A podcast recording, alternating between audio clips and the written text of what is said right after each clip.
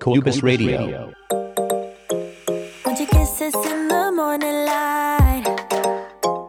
Wanna be next to you every night. えー皆さんこんにちはクーブスの斉藤です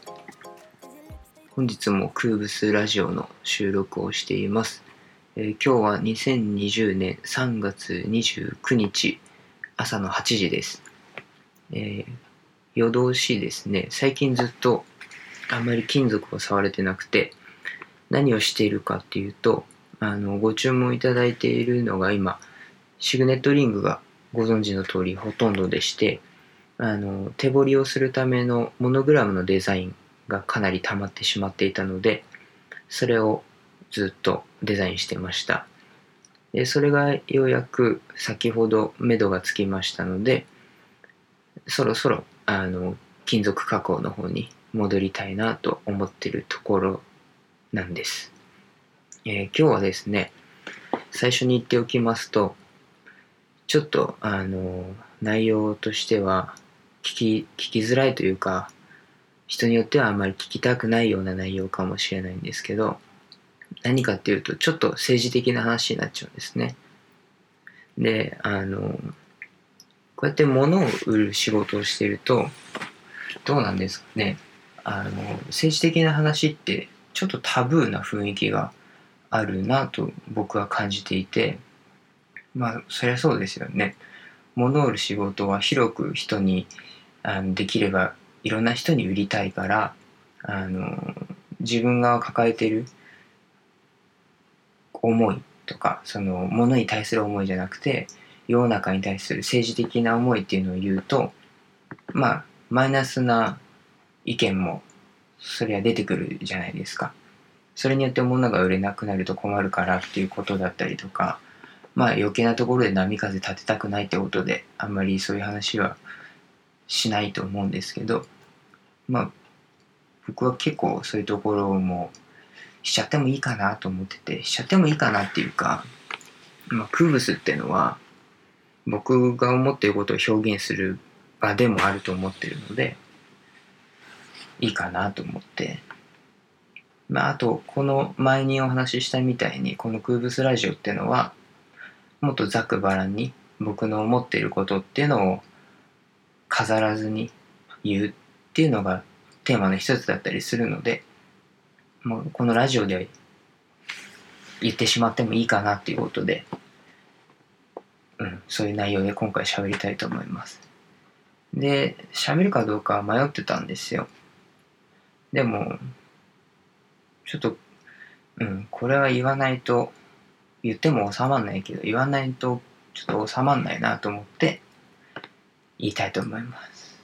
で、どんな話かっていうと、まあ、皆さんおお察しの通り、コロナですよね。今、世の中的にコロナがね、テレビつけりゃコロナのこと、ネットニュース見ればコロナのこと。で、僕、あの、クーブスでえクーブスでやってる SNS っていうのは唯一インスタだけなのでインスタ見ていてもコロナのことが目に入りますしうんもう本当コロナばっかりですよねでうん僕が思うのはっていうか今ちょうど今日が日曜日なんですけど昨日の土曜日からあの外出自粛の要請が出てるっていう出たっていうことで皆さんお家にいる方が多いと思うんですけど僕はそんな時にこのこと言うと「お前なんだ?」って言われるかもしれないけど僕昨日土曜日あの友達と一緒にあのご飯食べに行ったんですよ。で行った場所っていうのはその前その友達に紹介してもらったお店なんですけど個人店なんですね。であのこんな状態だから個人店の飲食店っていうのは大変じゃないですかお客さんも自粛なんて言われちゃったら来ないしだからそんな時こそあのちょっとでも助けになればっていうのがあって言ったんですね。あとはまあその友達と会いたいっていうのもあるし美味しいご飯食べてこうみんなで喋ってっていうのをこういう時だからこそしたいっていうのがあって、まあ、それはね人に会うっていうのはリスクが高まりますけれどもでもやっぱりその個人店っていうのはあの自粛要請をねもしだもしっていうかもう出されてるけど出されたとしても別にじゃあ分かった自粛します営業しません。その分の売り上げ想定される売り上げは国から出るんですかっていうと今のところそういう施策はないじゃないですか。今のところっていうかきっとないと思います。こんな状態こんな状態というかこんな国だから今。今っていうかずっとそうですよね。だからやるしかないじゃないですか。自分たちの生活のためには。自分たちお店の側の人もリスクはありますよ。お客さんが来たら自分が感染してお店が動かなくなっちゃうかもしれないっていうリスクもあるけどでもまず今動かないと食っていけないっていうのがあるじゃないですか。だからやんなきゃいけないっていう。でそういう気持ちは僕も空物やってて個人営業なわけで気持ちが、まあ、飲食ではないですけどわかるので、まあ、こういう時だからこそあの少しでも助けになりたいなればと思って行ってきたんですね。皆さんはどうですかね？意外とそのあの外出してる時電車もまあまあ人がいてあの外もまあまあ人がいてお店は僕たちが入った時はあのあんまり人がいなくてあ来てくれてよかったっていうふうに言ってもらえたんですけどあのよかったなと思ったのはそれから徐々に徐々に席が埋まってきて最終的には席結構埋まってたのかな？うん。あよかったなと思ってうん思ってるんですけどまあ人によってはねこんな時に人がいっぱい集まるところに飯食いに行ってって思う人いるかもしれないけどいや食ってかなきゃいけないんだからその店の人は。うん。そでただ開いてるだけじゃダメじゃないですか。お金余計出ていっちゃうし。だから行ったっていう。それだけなんですよね。シンプルに。で自粛って言葉あのは自分で自分自身で自分の行動を慎むってことじゃないですか。じゃああの自粛この土日あの外出するのを自粛してくださいっていう風になって確かに外出は慎むってことは外に出ないってことだけどでもその外に出ない土日のために必要以上に物を買いだめするっていう人もいるじゃないですか。それによって本当に必要な人に必要なものが行き渡らなくなる。ですよね。でもそれってどうなのって思いません？その確かに外出は買いだめをして家にいてずっと家で過ごしていれば外出は自粛していることになるけどでもそれは外出を自粛しているだけであって確かに要請されているのは外出だけどでもその2日間必要な分だけ買うっていう。その買い占めをするっていう行為も自粛はしなければいけないと思うんですよ。言われてなかったとしても。それは当たり前じゃないですか。人の生活を奪っていい権利はない。で先日僕がそれをあの肌で感じたのはあの僕お腹弱いんですけどで毎毎日のようにお腹壊すんですね。でその日もお腹壊しててでトイレで用を足してトイレットペーパー使ったら切れちゃったんですよ。でもうそろそろ切れるなっていうのは分かってたんですけどそれが切れてもうストックがゼロだったんですね。でまだお腹も痛かったしあこれはまずいってことで薬局に買いに行ったんですよ。で幸いあったんですけどあったのが普段買ってるトイレットペーパーの倍以上する値段のものだけ。他はすっからかんみたいな。でも普段生活このコロナが流行る前普段生活してて「あトイレットペーパーないや買いに行こう」って言ったら大体いつも自分が買ってるもんってあるじゃないですか。でも普段の生活してる時って皆さんあのトイレットペーパー必要な時に必要な分買ってそれで回ってるわけじゃないですか。でなんでこんなこの状況だからといってそんなに買い占めてしまうのって。確かに備蓄は大切かもしれない。でも必要以上にあるっていうことが大切かっていうとそうじゃないですよね。その自分がたくさん持っててそのそばにいる人が全く持ってなかったらそれを分けてあげるべきだと思うし、うん、もしこのラジオを聞いてくださってる方でそのトイレットペーパーにかかわらず食料もそうだし必要以上に何か買っている人がいたとしたら僕はその人に対してうんそれは良くないと思うよっていうふうに言いたいですね。もちろん反対意見はあると思います。家族がいるしとかいつ必要になるかわからないしとか。もうそれってでもいつもそうじゃないのって。こんな状態で誰かが買い占めるから誰かが買い誰かも買い占めてそれが連鎖してなくなっていく。それによって本当に必要な人が手にこう手元に置けなくなってしまうっていう。それはすごく悲しいことだと思うんですね。でオリンピック誘致する時におもてなしだおもてなしだとか言われてますけど言ってましたけど僕からしたら今の日本ろくでなしだと思うし。うん。その人の生活を奪っていいというふうにはならないと思います。いくらこういう危機的状況だと言っても。こういう危機的状況だからこそちゃんとみんながみんなのためを思って自分の行動を律するってことが必要になると思います。そのまたその薬局薬局っていうかドラッグストアですよねの話になっちゃうけど一家族一つだけですとか一名一つ限りですっていうので子供を使って何個も一家族買ってる場合あるじゃないですか。僕は見たんですけどちっちゃい子供並ばせてもう絶対この子買い物来てないでしょっていうか現に親と喋ってるよね列に並びながらみたいな。それってどうなのって。確かに子供がいたら一人暮らしとか大人の二人暮らしよりも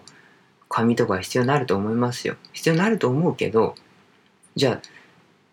トイレットペーパーあれって何ロール入ってるんだっけ？忘れちゃった、うん、入ってる分一気になくなる？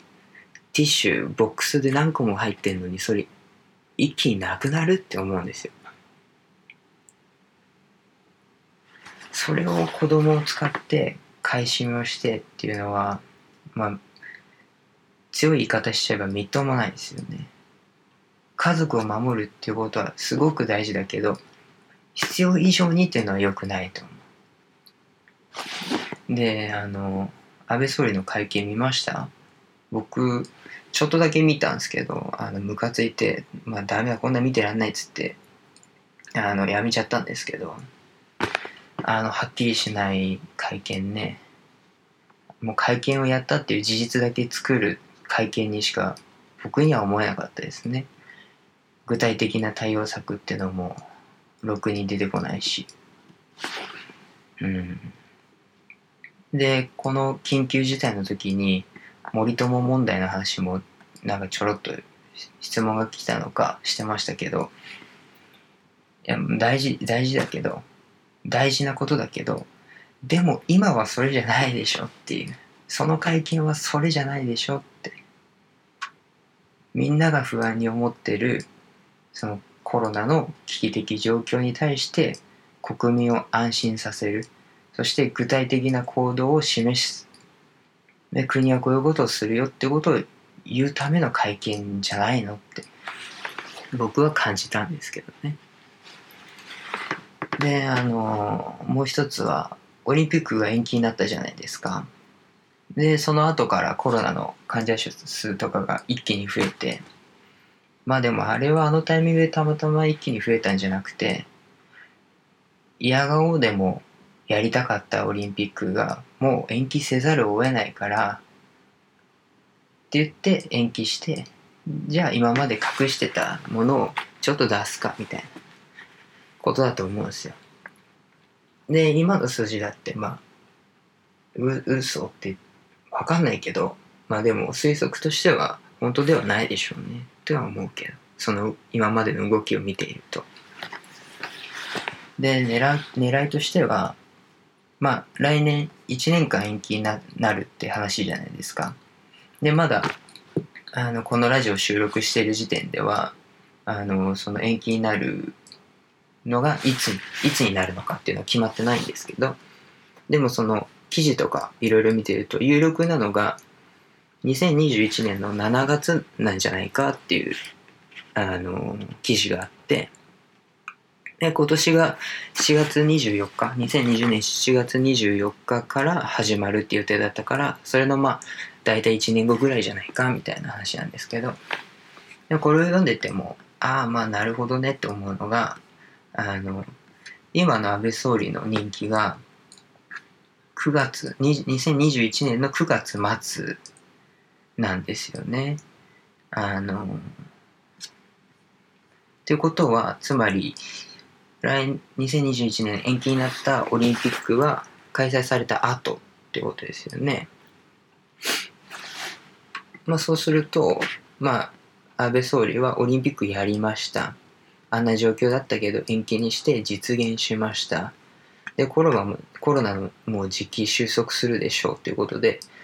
まあコロナも自分のこうこうこういう努力で収束させましたとか、まあいろいろそういうことを言って、まあ本人は、あのー、期間を延長することは考えてないというふうに言ってるんですけど、まあ自民党ということだけ考えても、まあそれによってあの国を守ったでしょう。だから自民党にまた入れてねっていうことでまあまた選挙で あの票を取りに行こうっていう作戦だと思うんですけどね。でその先を見るとまあコロナの時あんな大変だったよね。あんなことがあったら大変だからあの税収が必要ですと。じゃあ消費税もっと上げましょう。しょうがないよね。っていうことにつながっていくんじゃないかなっていうふうに思ってるんですけど。まあこういうこと言うとね考えすぎだとかまあいろいろ言う人がいると思うけど。まあでもうんそういう人にそういう人に言ってもまああまり意味はないかなと思うけどちょっとでもえって思った人は感じていただきたいのは世の中に起こる世の中っていうか世の中に広く起こること。っていうのは大抵シナリオがあって。でその人たちだその一部のその富裕層というかその力を持ってる人たちが美味しい思いをするようなシナリオになってるっていうことは現に今だけじゃなくてずっと昔からあったことだからまあまあそういうことだろうなっていうのは容易に想像できるんですけどね。反対意見はあるでしょうけど。僕はそう思います。ねこれが最初に言ってたあれですよ。あの政治的な話っていうことなんですけど。まあつまんない話でしょう。つまんない話だと思うんですけど。でも現に皆さんがあの今もう今日本だけの話じゃないですよね。世界にいるみんなが直面していることですよ。うん。でね、その、また自粛の話になっちゃうけど、その、例えば、会社で雇われていて、会社員として、で、その会社が資本金が大きければ、資本金というか規模が大きければ、あの、もしかしたらね、まあ自分の有給を削ることになるかもしれないけど、お金は保証されてるかもしれないし、まあそれこそ最近ね、テレワークとかその会社から言われてテレワークするっていう人も多いと思うんですけどそれも給料出るわけじゃないですか。まあ、テレワークの実態がどうかっていうのは会社にもよると思うし僕は会社員じゃないからわからないけどうん。まあでも給料が出るでしょう。でもその会社員じゃない人とか非正規雇用の人とかっていうのは自分が動かないと稼げないわけですよ。こんな状況で外出て働きたくないけど働かないと食っていけないわけですよじゃあ仕事変えればいいじゃんっていう人いるかもしれないけど、そう簡単なもんじゃないですよ。うん。だからその、なんだろうな、かすごい悲しいなって思うのが、インスタとか見てても、自粛要請だから自粛して家から出ませんみたいな投稿とか見ると、うん。まあ確かに自粛するのは正しいと思う。あの、リスクを減らすためにね。でも、それをなんだろうな、いろんな側面を見ずに、あの、インスタグラムっていう、その、みんなが見るところに対して発信するっていうのは、良くないことだと思わないですよ。良くないことだと思わないけど、そういうところまでも考えて発信をしてほしいなというふうに思います。うん。まあ、あと、もっと悲しいのが、こんな時にこんな時だからこそ、そういう、なんていうの、ネガティブなことは別に言わなくていいと思うけど、みんなで頑張ろうよみたいな、こう、なんていうのかな、投稿みたいなのがすごく少なくて、いつも通りの楽しい写真とか、まあいいことだけど、そういうのが多くて、もうちょっと目を向けて、うん、見た方がいいんじゃないかなっていうふうに僕は思いますけど。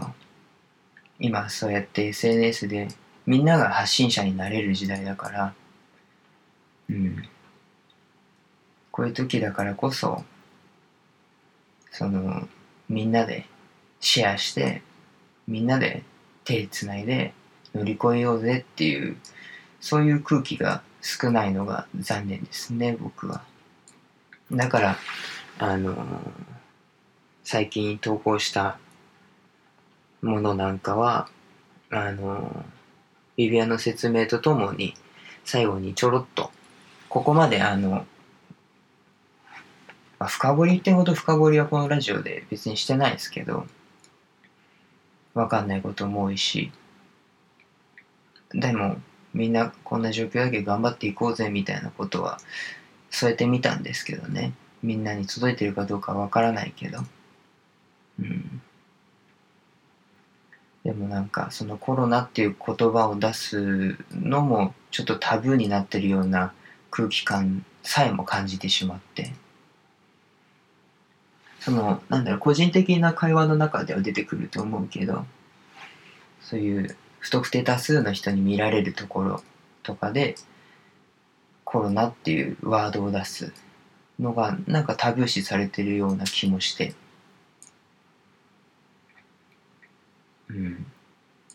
別にタブーじゃないんじゃないって思うけど。現に起こってることだし。だからうんこういう時こそみんなでシェアして力を合わせていかないといけないんじゃないかなって思いますでそういう思いがあの募募ってっていうか溜まって、まあもうダメだ、言わないと収まらない。まあ、何が聞いてるかわからないラジオだけど、もうここで言おう。で、も、も、もっと悲しいのが、そのものを作ってる人が、とか、その、個人の、なんていうのかな、趣味としてっていうか、プライベートとしてやってる人じゃない人、仕事として発信をしてる人。インスタグラム僕そのさっき言ったみたいにインスタしかクーブスやってないかわかんないんですけどインスタグラムに関して言えば仕事としてやってる人がそういう発言を全然してないっていうことがすごく悲しくて冒頭で言ったみたいに確かに物を売る仕事っていうのはちょっとこう政治に絡むような話っていうのは若干タブーな風潮があるからしてないんだと思うけど、うん、でも現に自分のところのものを買ってくれてるお客さんたちが不安に思ってるわけじゃないですか。こういつまでこの状況続くんだろうとかそれこそさっきの安倍総理の会見とか聞いて、まあ、なんだあれとかどうしたらいいんだこれからっていう思いがあると思うんですよ。でもそういう人たちに対して物を売ってる人っていうのは自分についてくれてるファンの人たちに対する発言力があるじゃないですか。それを使って自分がどう思うかとかみんなで頑張っていこうとか具体的なことを言わなかったとしてもそれだけでもちょっとああの人も頑張ってるから自分も頑張ろうみんなに優しくしていこうって思えるかもしれないじゃないですか。うん、だからこういう時こそそういう人は発信をした方がいいと思うんですよね。それが少ないのが非常に残念だなと思います。うん。いつも通りの投稿をすることも大事だけれども、いつも通りのスタイルでいるってことも僕は大事、すごく大事だと思うけど、でもそこにちょっと混ぜてみた方がいいんじゃないかなと。うん。偉そうですけれども、そういうものを作るというか、お客さんに対してあの発信をする、発信をされるっていう方には、そういうことをした方がいいんではないかなと、僕は、あの、思いますね。なんか、文句を垂れてるおじさんみたいですけど、まあでもそんなもんですよ。あ、なんかマイクの接触が悪くて、申し訳ないです。今、内蔵マイクになっちゃってましたね。ちょっと一旦止めますね。すいません、あの、マイクパソコンに挿してやってるんですけど、USB で。それが引っかかって抜けちゃってたみたいで、しばらく、あの、パソコンの内蔵マイクで喋っちゃってたみたいです。すいません。ここからは、あの、ちゃんとマイク接続してるんで、もし途中聞きづらいとこあったら、あの、すみません。で、何について話そうとしてたんだっけな。ちょっと忘れちゃったな。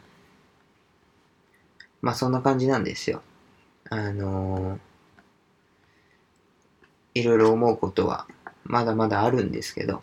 まあそれを言うとかなりあのほじくり返しちゃいけないようなところまでというか、まあ、かなり突拍子もないところまで話がいってしまいそうなので、うん、ここんな感じにしたいと思いますけれども、うん。あの、皆さんですね、あの、どういうふうにした方がいいとか、そんな偉そうなことは僕言えないので、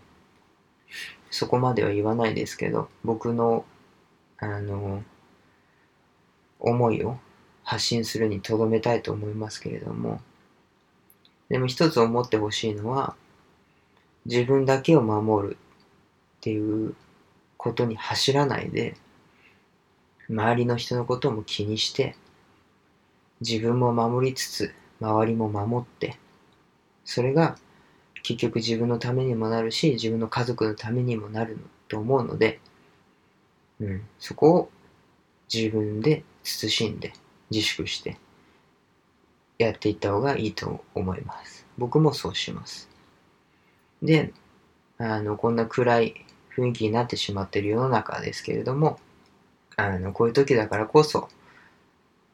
あなんていうかな、その人と人とのつながりっていうのを大切にして、直接会わなくてもいいけど、連絡取ってみたりとかして、あのみんなでね、手取り合って、あのサバイブしていきましょう。生き抜いていきましょう。乗り越えましょう。きっと、わかんないけど、あの、これから春が来て暖かくなったら、収束するのかな、収束したらいいなというふうに僕は思ってるんですけど、皆さんもそうだと思うけど、早くね、元通りの、あの、自由なというか、なんていうかな、元通りの生活が、そのコロナに怯えながら生きるような生活じゃなくて、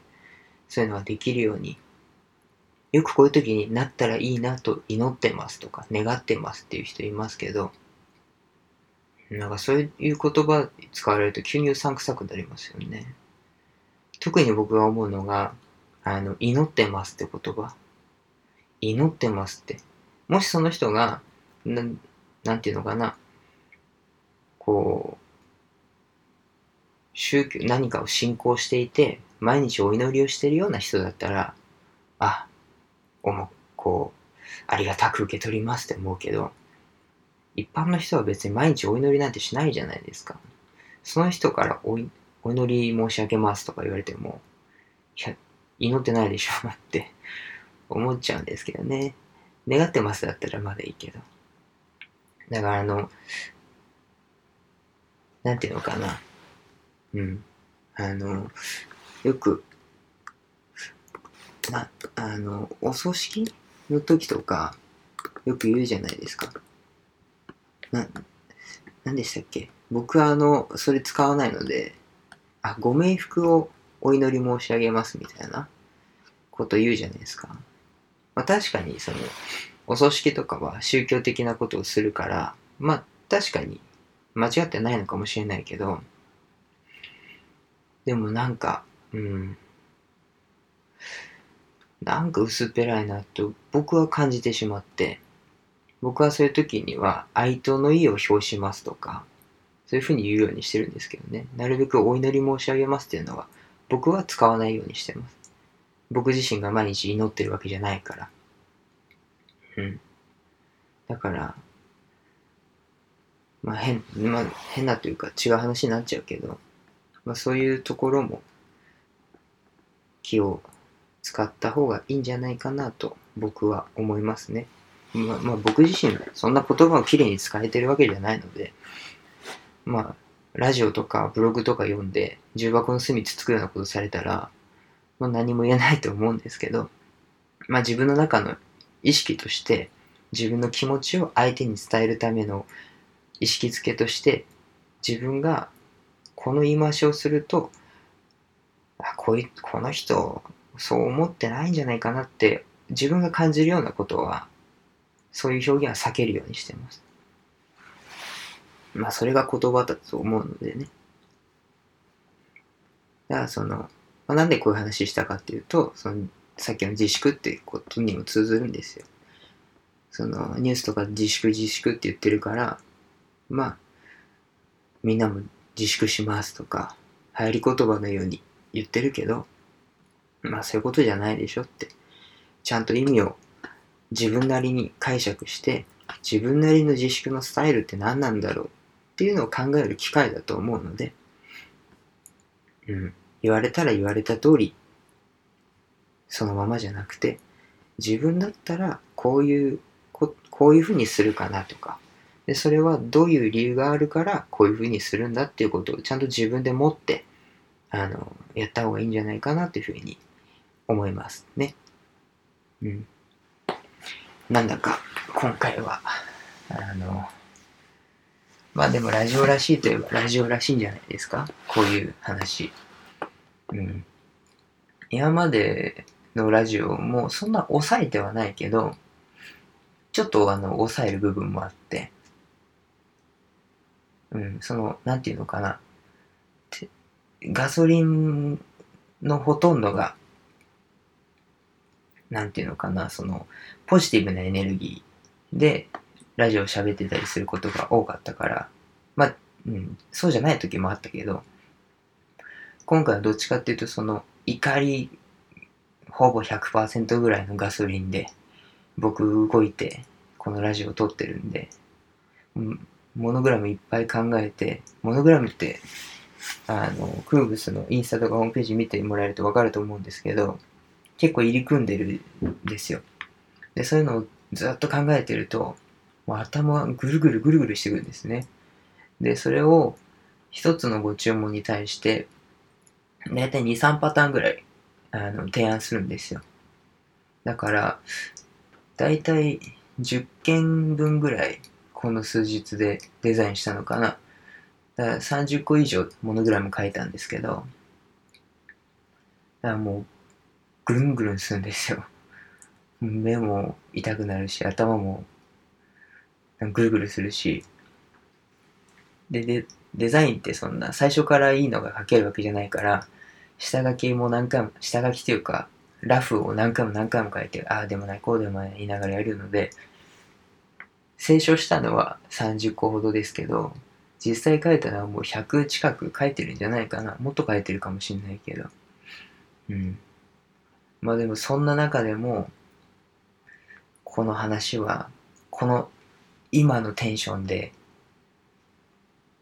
載せておきたいと思って、ラジオ収録してるんですけどね。うん。聞いてくださってる方がいるといいですけど、もしここまで聞いてくださってる方がいたとしたら、ちょっとは賛同できたんじゃないかなって、賛同してもらえたんじゃないかなって思います。あ、あとすいません。あの、またここから話しちゃうんですけど、さっきのその、政治の話になっちゃうんですけど、そのね、よく知り合いとかが話をしてて、その政治の話とかもちょっとするんですよ。そんな人と会ってる時に政治の話してつまんねえやつだなって思われるかもしんないけど、政治ってみんなに関係することじゃないですか。みんなに。だから、話すべきだと思うんですよね。意見をぶつからせて。違う意見の人を丸め込むんじゃなくて、俺はこう思う、俺はこう思う。あ、そっか、俺はそこは賛成だなとか。そういうのって結構大事だと思うんですよ。自分の仕事にも生きてくることだし。で、その中で、前に友達と喋ってて、あの、僕がね、さっきみたいに、まさっきの件じゃないですけど、また別の件で、まあ今の政権について、あーもうダメだよ、こんなんじゃ、つって変えないとダメだって言って、言ったら、昔民主党政権になった時ボロボロだったじゃん、つって。だから自分は自民党に入れるんだ、みたいなこととか、だから自分は選挙に行かないんだってことを言ってて、それじゃダメだよって叱ったんですね。まあ、その人はそれを聞いてどう思ってるかわかんないけど、現に自民党じゃダメだって思ってるんだったら、そうじゃないところで自分の意見になるべく近いところ、本当にやってくるかどうかわかんないけど、今自民党だって嘘ばっかついてるし、わかんないけど、なるべくそうじゃない可能性が高い人のところに入れるべきだと僕は思うんですね。で、もしそれで昔の民主党みたいにボロボロになっちゃったとしても、また変えればいいじゃんって僕は思うんですよ。で、確かに民主党の時ボロボロだったけれども、自民党に代わって全部それクリアしたかって思うんですよ。もっとボロボロになってないかって。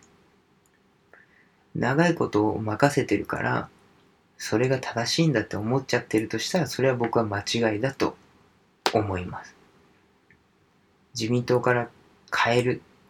で、また民主党みたいな、前、昔の民主党みたいになっちゃうかもしれないけれども、もしそうなったらまたそいつも変えてやればいいじゃないですか。ダメだったら変える、ダメだったら変えるを繰り返せば、奴らだって、あ、国民に対して背を向けたような政治をしてると、あっという間に変えられてしまうんだって思ったら、背を向けてられなくなるじゃないですか。だから、常にダウトをし続けていかなければいけないと僕は思います。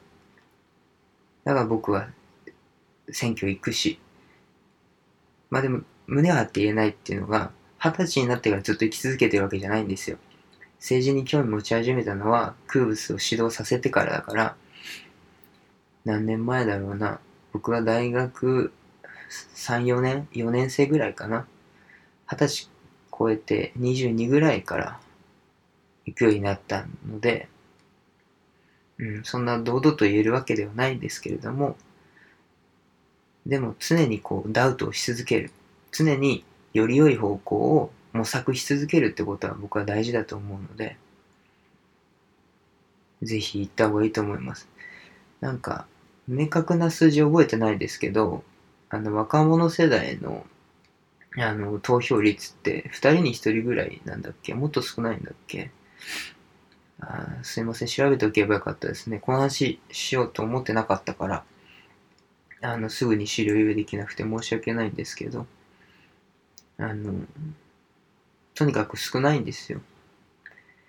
でも、僕たち世代が変えていかないと、僕らが、こう、夢を追いかけたりとか、幸せに暮らせるようになったりはしないと思うので、任せてちゃいけないと思います。投票するっていうのは、昔の人がやっと獲得した権利だから、権利は行使しないと意味がないし、行使しないとその権利はなくなってしまう。それは歴史が物語ってるから、ちゃんと自分の持ってる権利を行使して、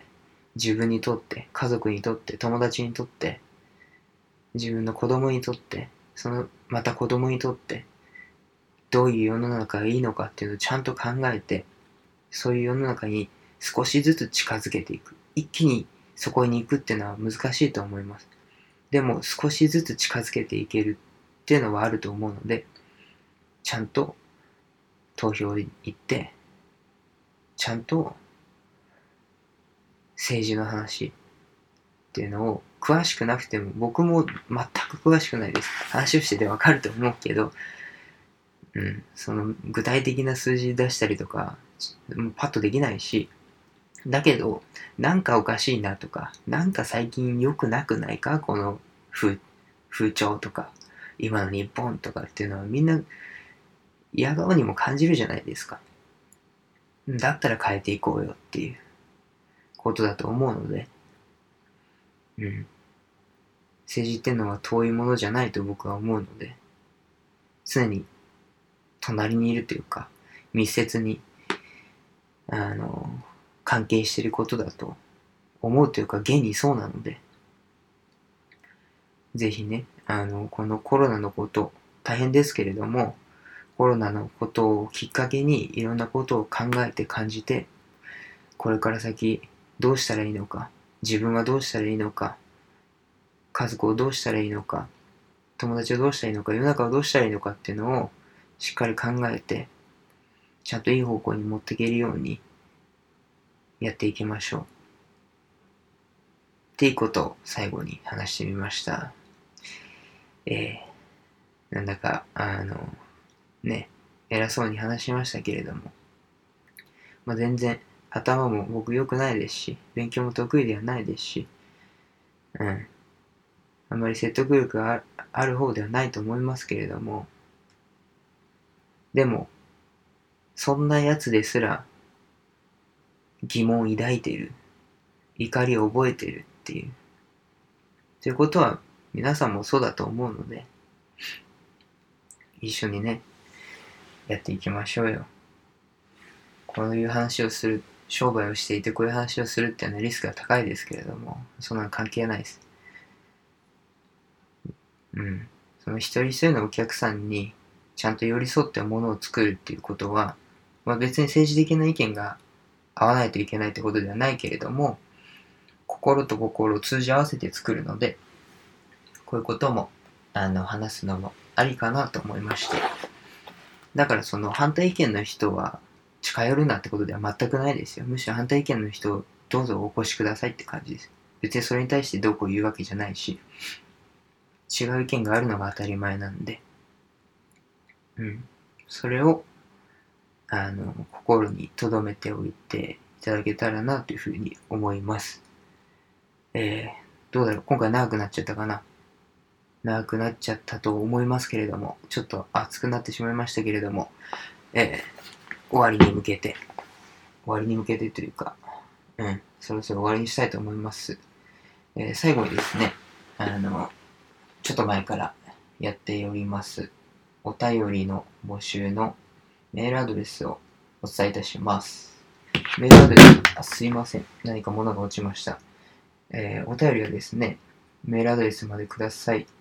えー、オフィシャルクーブスアットマーク Gmail.com official kubus アットマーク Gmail.com official kubus アットマーク Gmail.com までお気軽にお便りください。えー何でも結構です。まだお便り来ません。まあ、唯一来た、来たのはあるんですけど、それは、あの、後日、あの、紹介しますね。うん。今度、会うかもしれない予定があるので、ちょっと前も言いましたけれども、まだちょっと先になりそうなんで、しばらくその発表はあのできないんですけれども、お便りください。お便りいただけないと、誰に向かって喋ってるかわかりませんので、いただけたら嬉しいです。それでは、えー今回は第何回だ？えー第何回でしたっけ？忘れちゃいました。えー第何回かのクーブスラジオ、クーブスの斉藤でした。皆さんありがとうございました。それでは、さよなら。